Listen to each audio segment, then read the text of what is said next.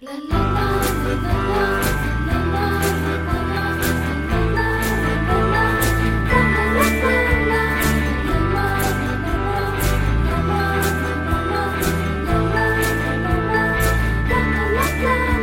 记不起多久没试过菊花的味道，只知道没你我不会尝到。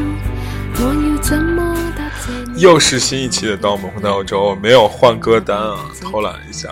然后，然后今天说一个很好玩的事情，也不是很好玩，其实非常深刻的社会学事情啊，就是怎么说，最近的一个一个经历吧，我觉得以及一些发人深省的故事，真是太他妈屌了。哎，开始之前，那个给大家聊一个特别有趣的事情，因为我内心中这呃一直想开一个古董店，就是收一些旧旧的东西。因为这个最早是在那个看那个《午夜巴黎》上面，然后然后《午夜巴黎》上面不是怎么说？呃，有那个男主角说他要开一个就是记忆杂货铺，什么旧记忆杂货铺，所有的东西都刻上什么时光岁月什么之类的。我当时特别有这个冲动，后来然后去了尼斯，还有那个我们之前荷兰那个埃哈文那个二手市场嘛，就看了很多那种旧旧很漂亮的东西，就特别想开一个这种怎么说古董店，然后。然后就进了一大批那个瑞士胡椒盐那个包，就是大家如果对那个古着稍微有点研究的话，会知道这是一个就是很经典的那种，那种怎么说军军包，然后它是给瑞士伞兵准备的，然后中间都有钢板，很硬嘛。然后我就上面那个卖这个，哎，对了，顺便推销一下自己店铺，在闲鱼上，在闲鱼上可以搜索。A L A N 一九八九零一零三就可以了，然后就可以找到了。然后昨天有一个客人，然后就在那儿给我在那儿嚼颤，哎呀妈，笑死我了！他是那种怎么说南方壮汉的感觉，然后就一直在那儿。在在二哥说，兄弟，怎么我们可以呃那个我们都是玩这个的，那个大家可以这个坦诚相待。你有什么破地方啊，什么东西啊，什么这些都给我都给我好好拍一下。我也很忙，不喜欢就那种，我是很爽快的人，我不喜欢那种怎么说。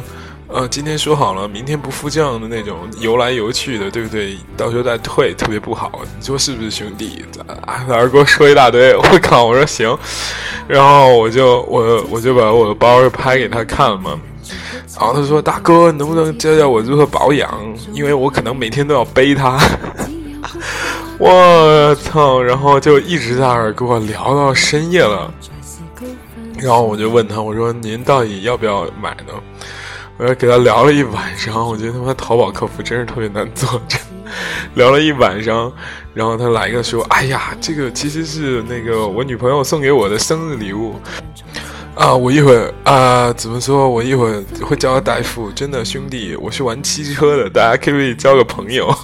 你知道吗？我靠，这巨热情，然后哇，给我生聊了一个多小时。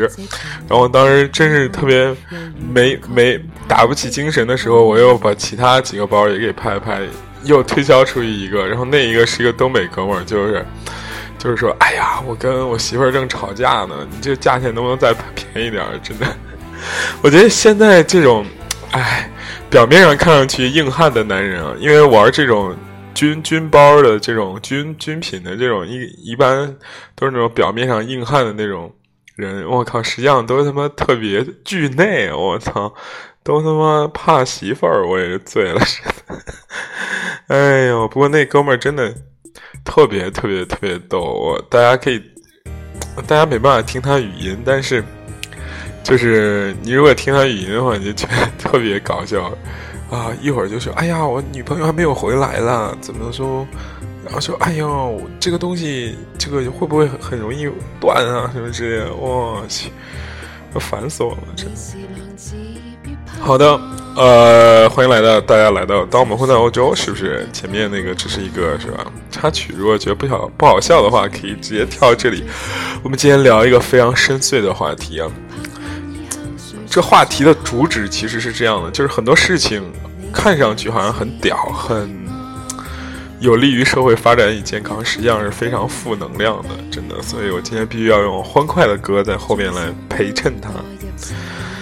在上个星期的时候，就是我们这个怎么说，编辑部也。不是编辑部，我们这个开选题会的时候，我们公司开选题会的时候，然后有一个小姑娘就说她在二二更上看了一条一条那个视频，是讲一个导盲犬的，然后她觉得这个特别棒，然后正好这个导盲犬正好也入驻了这个，就是在郑州也有，然后。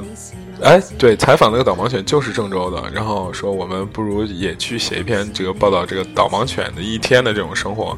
当时一出来这个选题的时候，大家都觉得挺棒的，包括我们领导都说：“哎，这个我们一定要抢到一个首发权啊，怎么怎么怎么样？因为这个二更。”一报道他之后，我全国的媒体后来都都去找他。我后来我们的联系人的时候说的时候说，当时那个导盲犬及这个导盲犬中心啊，对，它整个的是一个怎么说导盲犬的一个半福利性质的中心，就是等于说 给这个怎么说盲人，然后这种宣传这个导盲犬的这种感觉嘛，就类似于这样的一个公益机构。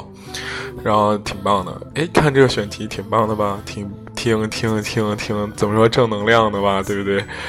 哎，然后呢，我们就开始联系这家这个导盲犬培训，不是不是导盲犬这个中心的人。第一，一开始他还比较忙，然后呃。但是我们这公司由于影响力太大，是吧？然后 anyway，反正就联系上他了，然后我们就去做了一个采访。这个不采访不知道啊，一采访就发现，其实你觉得发觉这很多事情到了国内之后，不一定到国内，就是很多事情看上去，包括人们的出发点是好的时候呢，实际上是会引起一个非常奇特的事情。这就又引出了另外一个话题，就是说有很多不了解的群体，或者大家看上去好像是自以为可以了解的群体，实际上是有很多的怎么说不为人知的一面吧。我们从这个去导盲犬采访这条路上，可以然后给大家慢慢聊。大家知道这个最近啊，这个全国都在下雨，是吧？我操，我们就是冒着暴雨前往这个导盲犬培育的这个呃，不是这个什么说训导这个中心。然后一开始跟大家聊了之后，聊了一些包括这个初衷啊，你做为什么要做这个呀？之后我们看到了真正的导盲犬，真正的导盲犬确实很牛很牛。它有一个别人怎么说别的狗很难做到一点，就是它。就是它的作用就是一个工具，就是你比方说路人无论怎么逗它，无论怎么拿个球什么弄它，它只要主人不发话，它是不会动的。它这个人不是它这个狗，这个自律性特别特别特别强。因为你想盲人，如果他真的是一个以导盲为作用的这样的一个工具的话，盲人是非常依赖它的。如果他一旦经历任何诱惑，都跟人家跑了，我去，那不是傻傻傻逼了，对吧？所以这个导盲犬呢，非常非常的怎么说，就是很有那种怎么说纪律性和严苛性，甚至专门训练了它这种情绪。然后这也是他们想让我们宣传的一部分，就是大家不要去逗这个狗，因为这个狗可能是关系这个盲人的这个怎么生死的。在去之前，我有一直有一个非常好奇的点在里面，就比方说，这个导盲犬跟普通的那些盲人用的那些杆子有什么区别呢？后来我发觉，其实它最重要的区别其实是怎么说，就是它一个情感陪伴的这样的一个作用。说实话，从工具上来说，它就是一个杆子加一个情感陪护的这样的一个感觉。因为我去之前，我会很好奇，说，比方说这个狗。这个犬它是不是会引导人去哪里？比方说，我今天想去，呃，A 地方，它会不会告诉这个狗说我想去 A 地方？这狗就带它去。后来我们发现这个事情是不太可能的，因为这个狗没有这么聪明，就是像导航一样，就哎你去就行了。它其实就是一个盲人知道去哪，然后让狗去怎么说在前面探路这样一个作用。然后呢，当我们接真正接触到这个群体的时候，发现了很多怎么说不为人知的这样的一个小尴尬在里边。它本身是一个很正能量的东西，后来我们发现，其实这个东西你没有办法。下面就是负能量的部分了，就是没有办法真正帮帮助到就是大多数的所谓的盲人。为什么呢？因为这个狗呢，它的花销很大。呃，这样一说，大家可能就觉得这个世界很真实了，是吧？这花这狗确实花销很大。你比方说普通的盲人，说实话是在生活和生理上是有障碍的，对不对？他没办法像正常人去工作去赚钱。所所谓的可以工作的呢，其实就是有一些看按摩店的这些人，对不对？当然，盲人也有很多别的工作，比方说上奇葩说什么之类的。这那个奇葩说上那个辩手也是很棒的，对不对？但是大多数盲人其实是没有什么太大稳定的工作的，所以你把一个这样的一个权给他，其实他对他的这个心理负担，不是不是生活负担、经济负担是非常压力是非常大的。所以呢，这个就衍生出来一个非常畸形的这样的一个事情，就是很多忙，然后我就问了一个我同事，他们上午去采访时的结论，他就说，其实这个犬还有一部分很重要的作用，其实是为了就是在盲人中显示自己的地位。因为大连，呃，他说有一个真实的案例嘛，有一个大连的这个老板，然后开了也是个盲人，然后开了十五家按摩所，然后他呢怎么说，就特别想。花钱买，他请了六个保镖，平时根本不需要这个再要导盲犬了。但是他特别想要这样一个导盲犬，就是花四十万想来买，人家没有卖他。为什么呢？他就说，呃，为什么想买？他就说，其实我其实根本不需要这个导盲犬，但是我觉得这看起来非常牛逼，我要跟别人别的盲人不一样，所以我需要这样一个东西来彰显我的地位。嗯。刚开始听的时候觉得，哎呀，怎么这个事情，我们之前的那个初衷跟我们想到达的这个彼岸发现是不一样的。而在郑州这个导盲犬的这个，当然我不是说这个事情不对了，我觉得这个事情是非常对，并且可以推广。但是我觉得就是很多事情，你做公益的时候，或者是你在做一些很屌的事情的时候，就是很难，没办法，在中国这个国情下就是很难。还有另外一个事实，就是他们这个导盲犬基地最后半卖半送出去的这几只犬，大多数都是给了这种按摩店老板啊，或者是有一技之长的这样的一个，并且有生活能力的这这样一一群人。哇塞！我当时听完之后，其实也是稍显得有一些怎么说暗淡嘛，正正正正值这个。窗外这个大雨隆隆是吧？然后听到这样的这样的一个故事，其实，嗯，反正也是不是不是不是不是不是特别好受嘛。然后我同事还专门跟我说，你知道这个讲这个导盲犬，它其实都是血统非常纯正的，然后就是吃对吃喝要求其实是非常非常高的。有的说它只喝酸奶，而且吃的东西都是定量定时吃的，而且非常多。嗯，怎么说？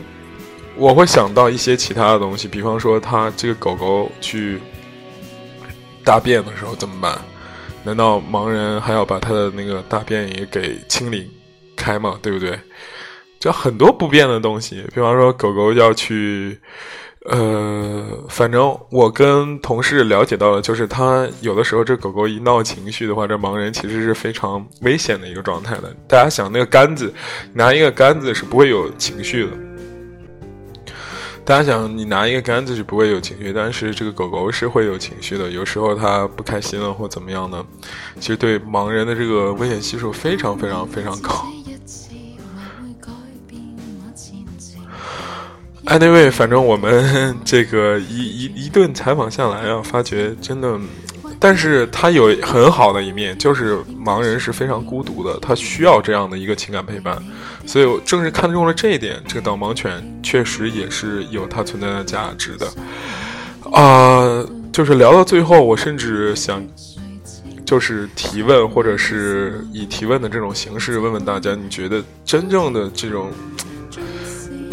导盲犬，它真的这种面对这种，如果哎，当然了，大家不是我们这种从事这个办媒体行业的这种人啊，就是你真正遇到这种尴尬的状况的时候，会是一种你是怎么想的这件事情？我觉得蛮有趣的。我甚至最后想到，其实可以用类似人工智能的东西来替代这个狗狗。后来发觉好像也不是特别。可以，虽然它在稳定上、程序上会非常方便很多。比方说，你在一个机器狗上，大家也之前看过硅谷的一些实验，专门就那种各种虐那种机器狗，把它给踢倒，怎么着把它给扔起来，它都会爬起来。然后，这类似于这种东，呃，这这这这种这些的，它会方便很多，而且它可以导航。比方说，你输入去哪儿去哪儿，它可以带你去。但是那个情感陪护的部分呢？这个 AI 智智能机器人真的可以就是达到，比方说 f o r e m 像那个《超能陆战队》里的大白那样的陪护吗？也未必，反正是吧。OK，反正今天的第一故事是讲这个导盲犬，也是一个怎么说，听起来稍微有一点淡淡的忧伤的这种感觉啊。Sorry，这个。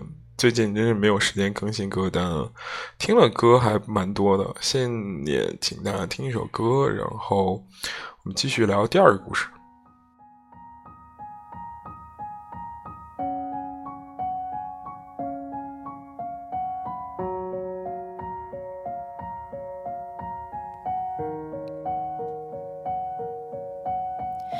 I never knew when the class starts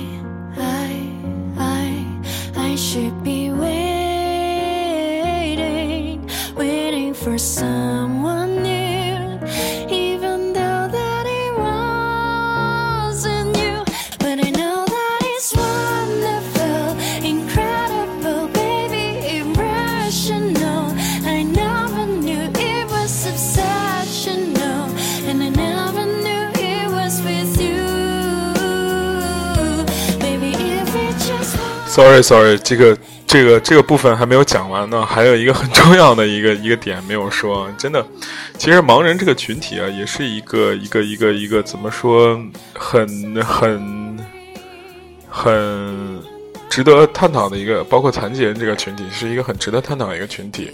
之前有一个那个娄烨拍过一个很很很批判的这样的一个 这样的一个怎么说？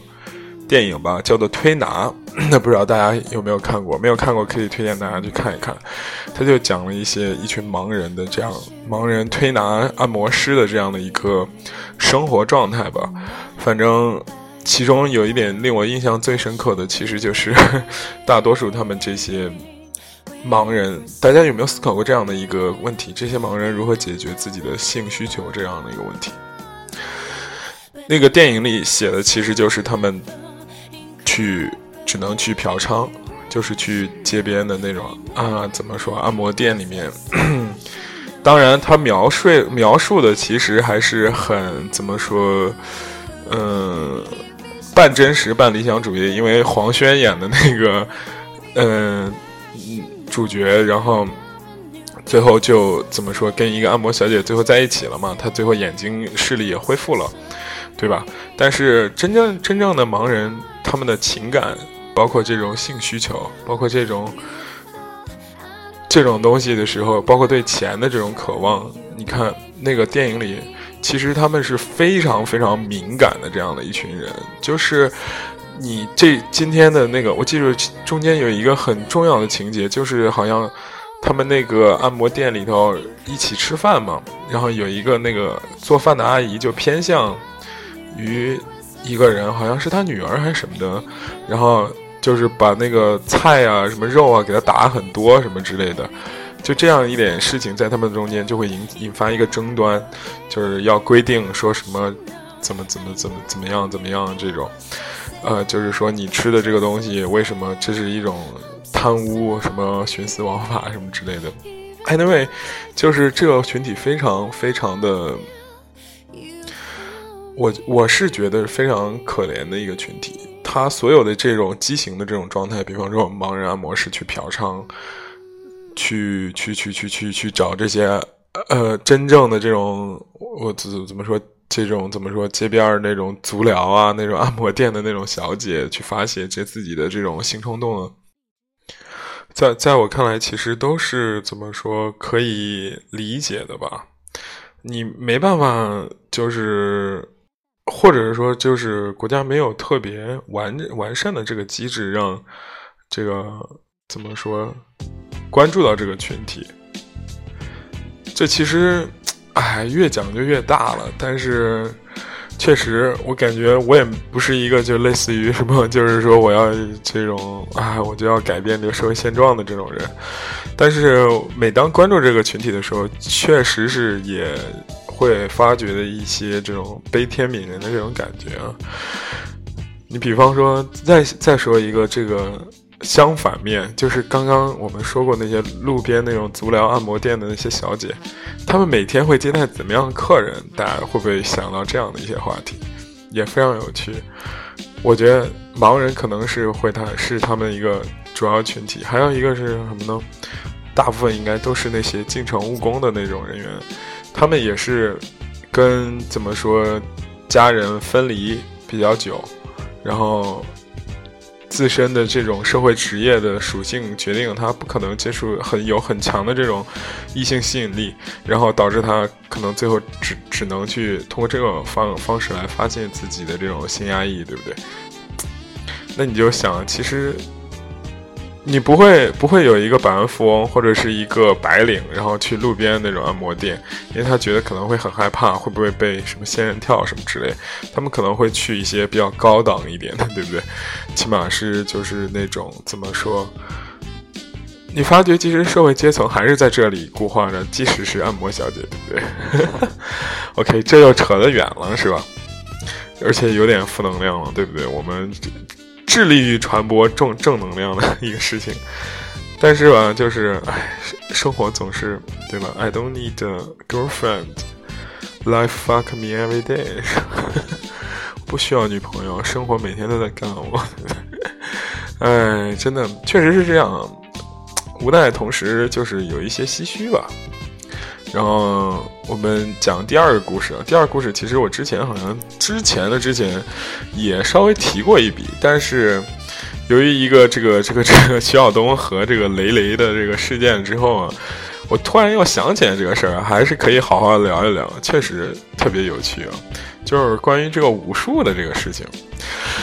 这个事情啊，其实也是缘起于我一次采访，就是采访那个一个跑酷运动员嘛，给大家也说过。然后他们其实他的采访的，我当时是刚入行不久，刚采访的时候就感觉有点生涩，聊了一些好像很有趣的故事，但是后来发觉好像没什么劲。就比方说他平时怎么练的啊，怎么摔的啊，什么之类的这些东西，其实没什么意外，就是新闻你看起来没什么惊喜这种感觉。然后，anyway，就是没什么没什么亮点，但是在这个采访结尾的时候呢，突然，然后就开始联想到给他联联，就是聊到了一个很有趣的点。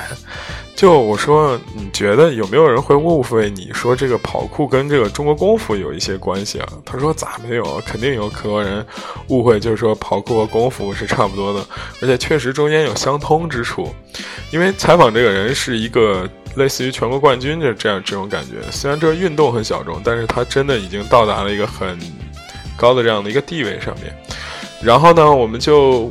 开始顺藤摸瓜，开始往下说，然后他就说出了一段很奇怪的际遇啊，必须得用这个嗨曲来给大家说说。就是他有一次啊，受邀去那个，就是受邀去了一次这个武当山，然后去弄了一次这个私人比武的这个事情，也不是私人比武吧，就是武当山的这个道士其实知道他们这群人好像类似于有一些这种类似于现代功夫这样的感觉，然后他们当时就签了保密合同，然后就去了，然后去了之后他们就互相。以切磋学习的这种，真的不是这种比武，切磋学习的目的开始看了看，因为他们这个跑酷呢，跟这个所谓中国传统的一个轻功是非常像的，哎，然后就是这帮这帮货呢。这张武当山的货呢，和这个现在跑酷的人就开始比了。他当时形容了一个非常屌的这样的一个场面。他说：“确实，武当山的这些道道士呢，也是有功夫的，而且他们功夫不弱，就是只是比较在他们看来比较笨拙，就是完完全达不到所谓的就是武侠精英武侠小说那种飞檐走壁的感觉。他是也是会，就是确实也是会爬墙啊、上树啊这样的技能很强。”但是在现代人看来的话，就会比较没有他们跑酷这么灵动，所以一番比较下来呢，他也是非常有趣。那就怎么说，非常的怎么说，就是觉得很屌嘛。然后他就跟那个道士请教了一件事情，他就说：“你们现在这个这个怎么说，道观里头还真的有那种所谓的武林高手吗？”这个事情就是很难难以琢磨，然后他就说，嗯，其实是有的，但是这些五行高手呢，是有一个诅咒在里面的。我是不是在之前节目里好像说过类似的桥段？但是这这些都不是重点。它是什么诅诅咒呢？就是你可以得到那些所谓的绝世武学，非常高深的武学，但是呢，你这个人呢，没办法，就怎么说，向世人展示。这其实是有一个悖论的，对不对？你比方说，我既然练了绝世武功，然后我可以。打败所有人，然后我就可以冲出去再展示嘛。他为什么？他的意思好像就是这种：你选择练绝世武功了，同时你要背负了一个诅咒，就是你不能向世人展示，你只能作为这样一个武功的传承人这样的一个方式来继续下去，对吧？这些呢都不是重点。这个徐晓东把这个所谓的太极宗师雷雷给干死了之后，不是干死了，就是打败了之后呢？其实让我联联想到最多的，其实是因为我我家乡这河南嵩山少林寺嘛，对不对？就其实就在我郑州旁边不远的这样一个地方。关于这种武术传说，我听的太多了，真的。从从就是那种小朋友拿两个皮带，就是在那个这个登峰那个地方，就是少林寺的底底下那不是学校那个小朋友拿两个皮带打三四个大人没问题。确实，他们身体素质非常非常强。早上五点起来，四点四点多五点起来。你平时去练跑步吧，你平时练跑步就是围着操场跑，人家那是围城市跑，就围着那县城跑，就是就是普通城里城市里的孩子，就是去两天。我有一个朋友去了，去两天跑两天步就尿血了，真的太他妈苦了，真的。确实非常非常非常牛逼，但是呢，演化到今天，其实这个武术呢也分三大门派。第一，实战派，就是学的跟传统武术一点关系都没，就是散打、柔道、搏击这些东西，擒拿、格斗这些东西。还有一派是表演派，就是练一些硬气功，比方说闭气，还有这个怎么说？这个拿枪穿不透什么，这其实是一个就是皮肤的这样一个慢慢适应的过程。你从小开始练这种东西，慢慢都可以适应。比方说拿那个红缨枪戳你肚皮，你一开始从一点点点练嘛，一开始会有点小伤，然后把那个区域练的就已经结痂了，对不对？那你怎么戳，它肯定也戳不破，对不对？而且人的这个忍受力是非常非常强的。第三派就是以就是那种上上春晚这种表演的，这个是另外一派。这三派都有不同的这样的模式，对不对？但是还有一派，真的 还有一派，就是我今天想说的重点，就是所谓的忽悠派。这忽悠派的这个特点呢，它是有一定的目的的。大家有没有想过，其实为什么这个中老年人特别喜欢练太极啊？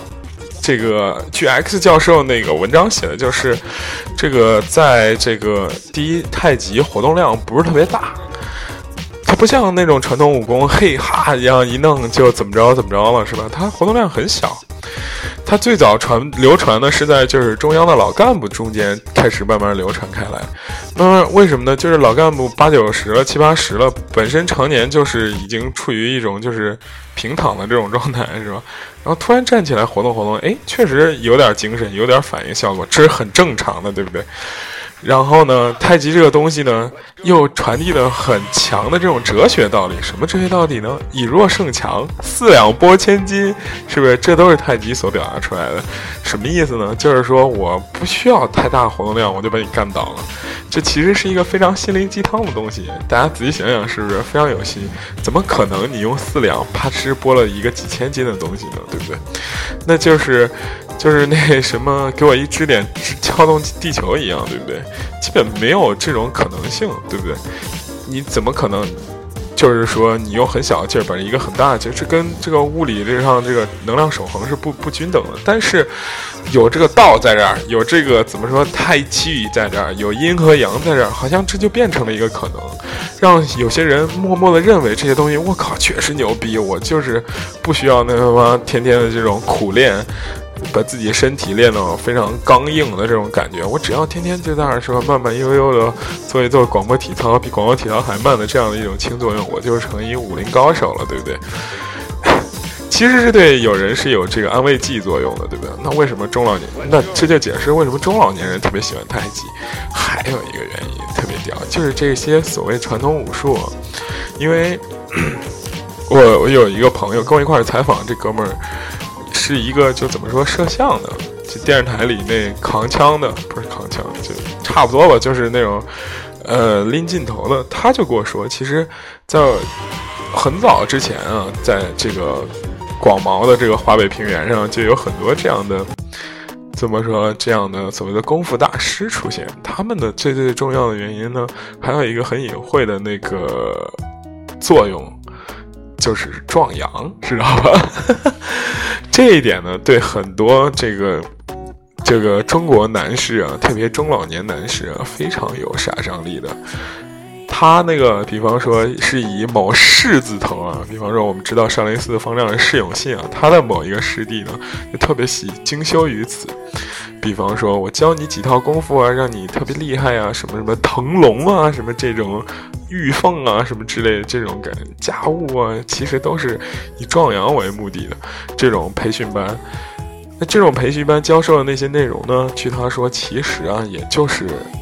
这种所谓的这种中看不中用啊，最后再给你卖两颗药啊、大力丸什么之类的，但是对中老年市场，特别是就是高级的政商界呢，是非常有杀伤力的，对不对？因为他们从之前我说了，就是那个太极那一套人开始信这些东西。他就是有一个先天的先入为主的这个概念，就觉得靠这东西确实牛逼，然后这个我们又找了武当山大师，确实屌，对不对？这就跟那些人信王林一样，也是非常有趣的。所以你仔细看，其实一个小小的前身健体的太极，也不像他表面上看的这么简单，它其实都是有一些怎么说？你如果你愿意深扒，是非常有一个背后代表了一个广非常广大的一个。怎么说利益链也好，还有一个这个社会负能量在里面很好，是吧？但是，包括我我奶奶在小的时候，我小的时候她在练太极的时候，我当时就问她，我说你这有什么用啊，什么之类的。